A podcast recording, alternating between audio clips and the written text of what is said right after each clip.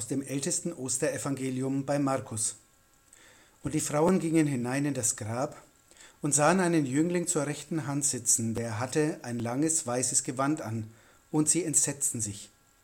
Er aber sprach zu ihnen, Entsetzt euch nicht, ihr sucht Jesus von Nazareth, den Gekreuzigten. Er ist auferstanden, er ist nicht hier. Siehe da die Stätte, wo sie ihn hinlegten. Geht aber hin und sagt seinen Jüngern und Petrus, dass er vor euch hingeht nach Galiläa. Da werdet ihr ihn sehen, wie er euch gesagt hat. Und sie gingen hinaus und flohen vor dem Grab, denn Zittern und Entsetzen hatte sie ergriffen. Und sie sagten niemandem etwas, denn sie fürchteten sich. Liebe Zuhörerin, lieber Zuhörer, nichts von österlicher Freude hören wir in diesem ältesten Osterevangelium nicht einmal ansatzweise. Zittern und Entsetzen bei den Frauen am leeren Grab Jesu, Furcht und Schrecken. Das kennen wir in diesen Tagen. Furcht löst der Krieg in der Ukraine aus. Schrecken die Bilder von toten Menschen und zerstörten Städten. Butscha, Mariupol, Kharkiv. Entsetzlich ist die Zahl der Corona-Toten aus den letzten zwei Jahren, wenn wir uns noch an sie erinnern. Belastend auch die Quarantäne, wenn jemand sich bei uns infiziert hatte und erst recht die Lockdowns 2020 und 2021. An die Klimakrise denkt man in diesen Zeiten kaum noch. Aber solche Sturzfluten wie im Ahrtal können wiederkommen. Angespannt und furchtsam sind viele.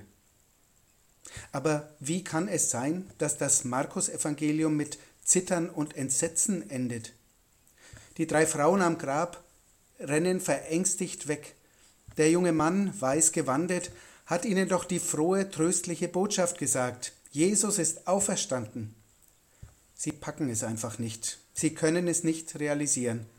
Es ist wie der Schock, wenn ein naher Mensch plötzlich gestorben ist. Nur andersherum. Er ist weg. Auferstanden, was soll das heißen? Nicht einmal der Leichnam von Jesus ist mehr da. Schockiert sind sie, verwirrt, entsetzt. Als Markus sein Evangelium schreibt, da haben die Römer gerade erst Jerusalem zerstört, niedergebrannt der Tempelberg wie heute ukrainische Städte.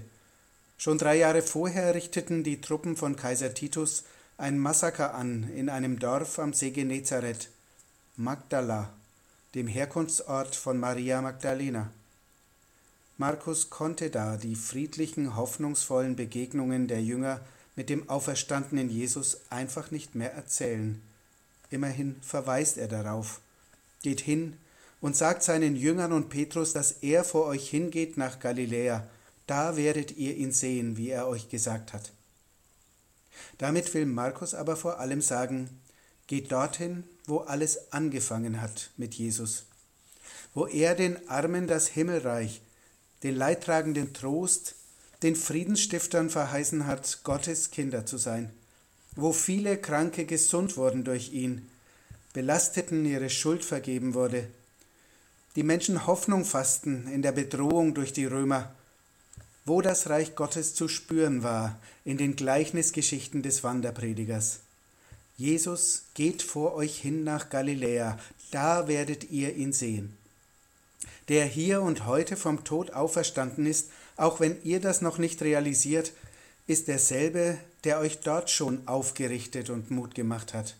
Geht zurück in euer alltägliches Leben und lest das ganze Evangelium nochmal und nochmal von vorn. Es sind doch alles Geschichten von dem Auferstandenen von Anfang an. Ja, liebe Gemeinde, im täglichen Leben muss die österliche Hoffnung tragen. Nicht nur am Feiertag, sondern bei der Arbeit und in der Schule, bei der Ukraine-Hilfe und beim Klimaschutz. Unser normales Leben führen mit Jesus. Das ist dann keine nostalgische Sehnsuchtsnormalität mit Rückbesinnung auf den Fall des Ostblocks oder Putins Rede im Deutschen Bundestag. Auch keine Vor-Corona-Normalität, sondern eine, die um die heutigen Gefahren weiß, den Schrecken und das Leiden. Der bulgarische Politologe Ivan Krastev sagt, nach dem Zeitalter der sanften Macht, wie es die Jahre seit 1989 bestimmt hat, leben wir jetzt in einem Zeitalter der Widerstandskraft. Nicht nur Staaten, auch Bürgerinnen und Bürger sind gefordert, den Autokraten und Demokratiefeinden ihrer Ideologie und Gewalt Einhalt zu gebieten. Jetzt zählt eher der Schmerz, den man ertragen, als der Schmerz, den man anderen zufügen kann. Österliche Hoffnung lebt aus der Zuversicht, dass Jesus den Tod besiegt hat, den letzten und größten Feind des Lebens.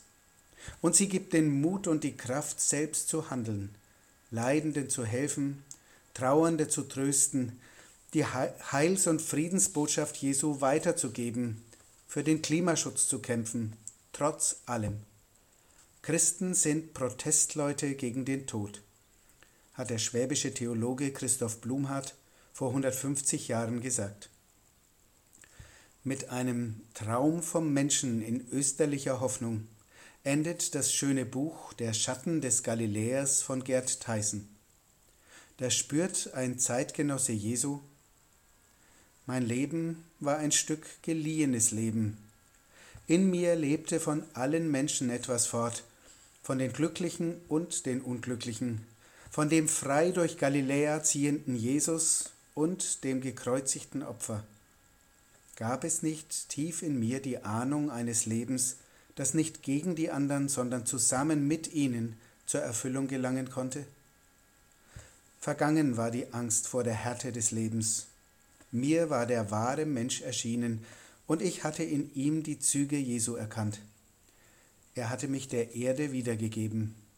Sie war nicht besser geworden seit gestern. Wie gestern würde auch heute der Kampf um Lebenschancen weitergehen. Aber er war nicht alles. Dieser Kampf musste nicht all mein Tun und Sinnen beherrschen. Ich schloss einen neuen Bund mit dem Leben. In diesem Sinn, Ihnen allen eine tragende, kraftgebende Osterfreude.